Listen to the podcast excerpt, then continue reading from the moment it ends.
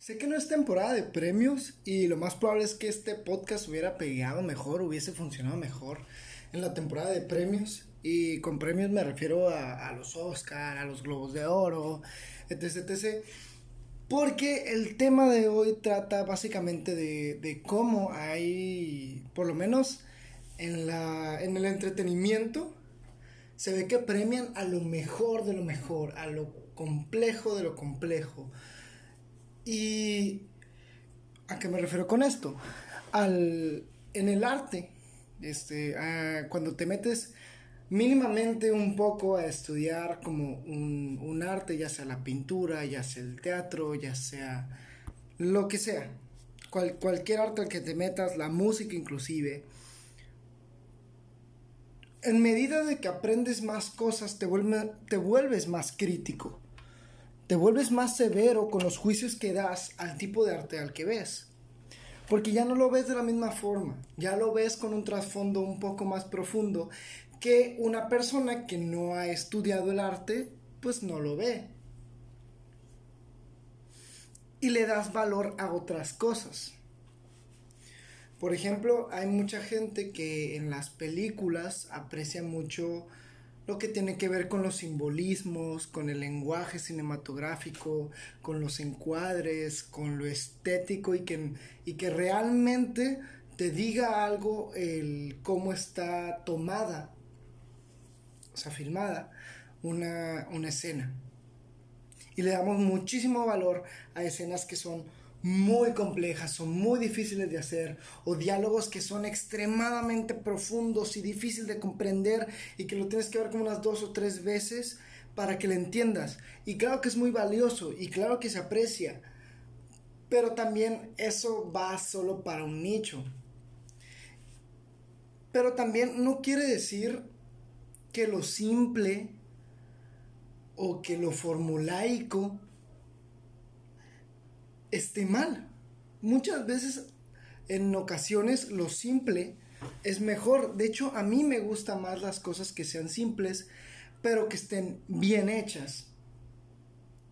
Por ejemplo, por ahí del 2019, en esa temporada de premios que vi muchas películas, que creo que fue cuando ganó Parasite, este, en ese momento vi muchas películas como Roma, por ejemplo, como The Lighthouse, buenísima, interpretada por Will y William Defoe y Robert Pattinson. Es un, peliculón que casi no tuvo aparición en los Oscars. Nada más estuvo nominado en una categoría, yo creo.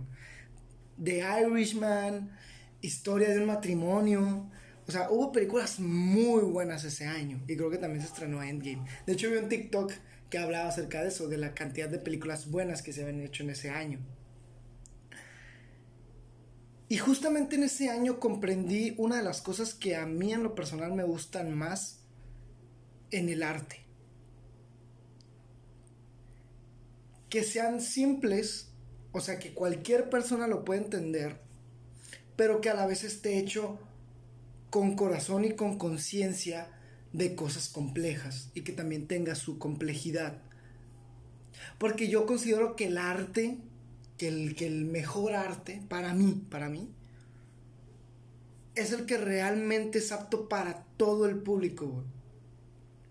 Un arte que es súper, ¿cómo decirlo?, conceptual, que solo ciertas personas lo pueden comprender que tienes que tener cierta educación o cierta inteligencia para llegar a comprender, porque es muy complejo. Se me hace que es un arte que para mí no tiene tanto, tanto valor, porque no llega a conectar tanto con las personas. Y me alegró muchísimo, por eso me alegró muchísimo que, en ese que ganara la película Parasite a mejor película ¿Por qué? Porque es un ejemplo perfecto de que puedes hacer arte y, cine que esté muy enfocado a querer hacer arte bien, pero que lo pueda entender cualquiera, pero que a su vez tenga su toque profundo. Y se me hizo una maravilla de película. Por eso a mí me encanta Parasite. Porque es una película que la puede ver alguien que es experto en el cine y se va a deleitar y alguien que simplemente es un consumidor cualquiera que no tiene conocimientos tantos de, de ay, cinematografía ni nada y que también la disfruta y que también queda en shock y que también se sorprende. Para mí ese es el arte que tiene más valor. Este tema, eh, llegué a este tema porque estuve discutiendo con un amigo, un saludo para Mario, acerca de, de, de anime. Esta cuarentena empecé a ver anime.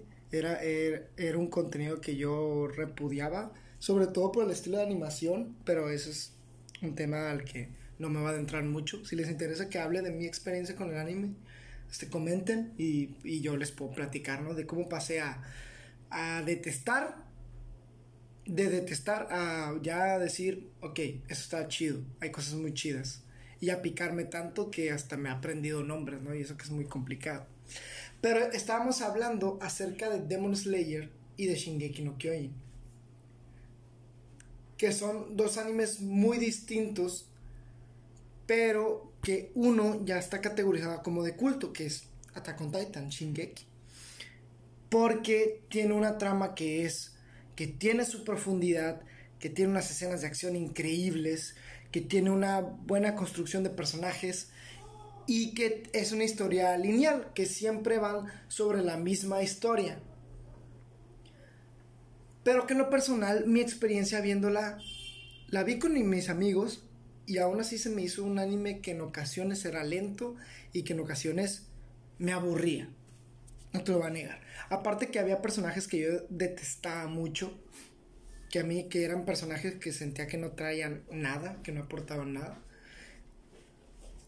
pero que aún así se veía apreciar que, era un programa el cual tenía su complejidad y era muy bueno aprovechando esa complejidad que tenía, que era muy profundo y que por eso se había ganado el catálogo de un anime de culto. Y que pues obviamente, este, sin embargo, yo había disfrutado muchísimo más de Slayer que ahorita se, se volvió súper famoso cuando fue, cuando fue el estreno de la película, se hizo súper como mainstream, por así decirlo. Pero aún así, con tanta fama, con tanto reconocimiento, pues viene esta onda de que la gente lo empieza a atacar, que si ni siquiera es tan bueno, que está sobrevalorado, que no es para tanto. Y uno de los argumentos que, que tenía mi amigo era de que podía llegar a tener relleno, así entre comillas, o contenido que no, que no era importante o relevante para la trama principal. El asunto es que tenía subtramas en, la misma serie, que no era una trama lineal, que solo se trataba de una cosa, y eso le daba más dinamismo, y además era más simple con sus personajes, con la construcción de personajes y con la historia. Era una historia que cualquiera puede comprender, que no necesitas tener un pensamiento tan rebuscado para llegar a empatizar con la historia y conectar con ella, pero que a su vez también tenía una profundidad en los personajes y que las subtramas hacían que avanzara un poquito este, la trama principal, la trama más grande, y que realmente sí le aportaban un poco al protagonista. Y esa era nuestra discusión. Mientras que uno decíamos que no, es que como es una trama nada más, o sea, que es este Ataque de Titanes, que es nada más una trama y que todo lo que sucede sucede en función de la trama principal, nada más. Y, y, que por lo tanto lo que pasaba con la otra era que no era tan profundo o las subtramas eran de relleno, pero no, realmente le dan más dinamismo y hacen que el público se atrape y que esté ahí viéndola, que al final de cuentas es el objetivo de la serie. Y que realmente sí aportaban, ¿no? A la, a la trama. Y era más digerible, a final de cuentas, si tú haces un producto, un arte que sea digerible, este, les puede gustar a muchísima gente. ¿Por qué? Porque es simple, porque es fácil de entender. Lo mismo pasa con la música. Actualmente también hay que analizar para qué se hace la música. Esta música se hace para bailar. Y si te hace bailar, está cumpliendo su objetivo. Esta música se hizo para vender. Y si está para vender, cumplió su objetivo. Ya vale madre si está hecha con las teorías musicales, como está hecha, vale madre. A final de cuentas, si el objetivo de lo que tú estás haciendo es ser complejo y lo conseguiste, chingón. Si tu objetivo es vender y lo consigues, chingón. ¿Por qué? Porque ¿Cuál es el problema? Que queremos que lo que nosotros creemos que es más chingón sea lo más chingón para todos. Y no siempre va a ser así. Por eso mucha gente se agüita de que, ay, es que, por ejemplo, que a mí me tocó en experiencia del teatro, que hay que mucha gente no va al teatro. A ver, arte como tal. Y sí, es una experiencia súper chingona el ver teatro, el, ver teatro como tal, el ver a los actores ahí. Pero a veces lo, lo que pasaba mucho con el teatro es que o era muy para gente que le gustaba el teatro, así mucho de, nicho, o, e, o, era una cosa horrorosa, así que prácticamente se escupía a, lo que era el, el hacer arte.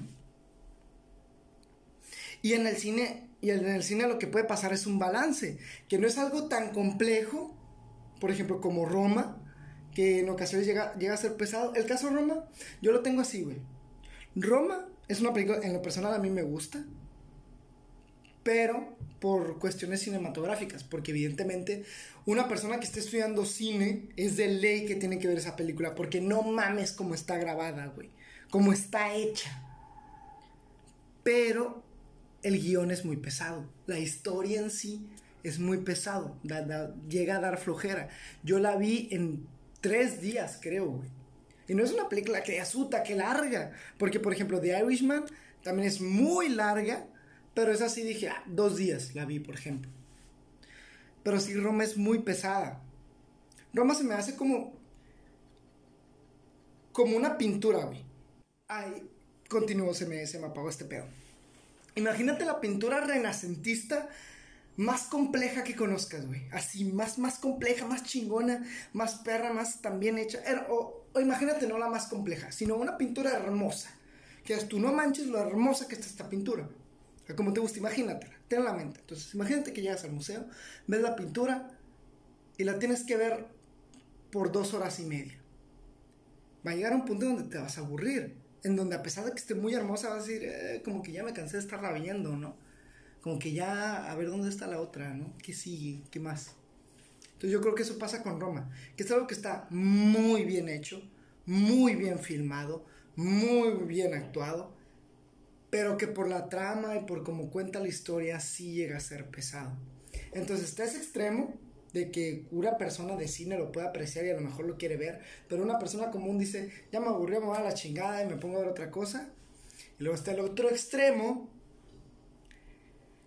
que es las últimas películas de Rápido y Furioso, o yo que sé, No Manches Frida, o ese tipo de películas que están, que le escupen a lo que es el cine como tal que es cuando mucha gente las toma como los insultos del arte y que sí, a lo mejor un chingo de gente lo puede disfrutar, ¿no? Ambos tienen su nicho, la basura, ojo, la basura tiene su nicho, ojo, este, lo absurdo tiene su nicho, lo super complejo tiene su nicho, pero yo creo que lo mejor es lo que está en medio. Y el ejemplo perfecto para mí es Parasite. También en su momento cuando vi Estación Zombie, se me hace una película increíble. Este, no sé, ese tipo de películas que combinan lo complejo del cine, pero lo que conecta con todo el mundo, se me hace lo que increíble. Otro ejemplo también, en anime, Demon Slayer, en caricaturas, no sé, güey, el maravilloso mundo de Gumball, es increíble. es increíble el maravilloso mundo de Gumball.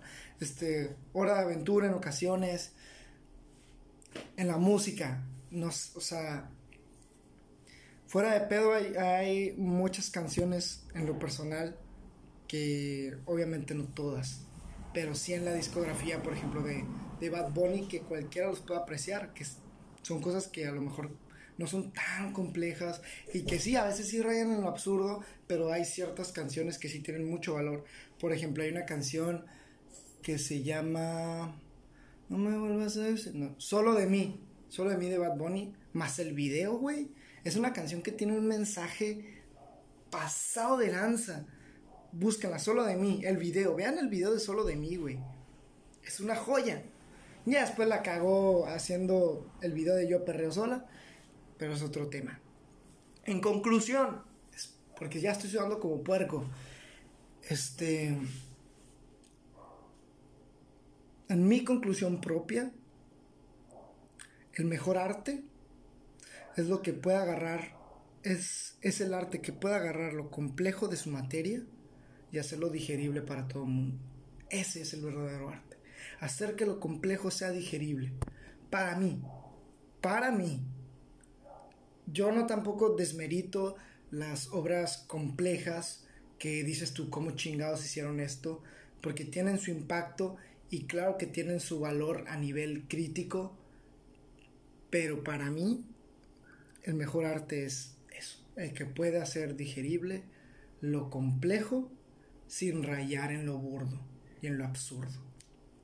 Yo creo que eso sería todo. Muchas gracias por escuchar el podcast La Mente por su servidor David Jr. Si les gustó este episodio en particular, les agradecería un montón si le dan like. Y si ya has visto varios podcasts y te está latiendo este rollo, suscríbete ya de una vez, no hay pedo. Te lo agradecería también muchísimo. Coméntame si tienes ahí algo que decirme, inventarme la madre o apoyarme, lo que sea. Este, yo ahí estoy al pendiente de todo lo que sucede con este podcast. Y nada, nos vemos hasta el próximo jueves. Ya saben que esto si lo estás escuchando en Spotify, también está disponible en YouTube y como La Mente por David Jr. Y si estás viéndolo en YouTube, también está disponible en Spotify. Igual los links está, el link está acá abajo en la descripción para que te vayas al perfil de Spotify por si nada más quieres escucharlo o descargarlo para escucharlo por pedazos como quieras, es tu pedo, es tu vida, yo no te voy a decir cómo tienes que hacer las cosas. Yo soy David Jr. y nos vemos hasta el próximo jueves. Chao.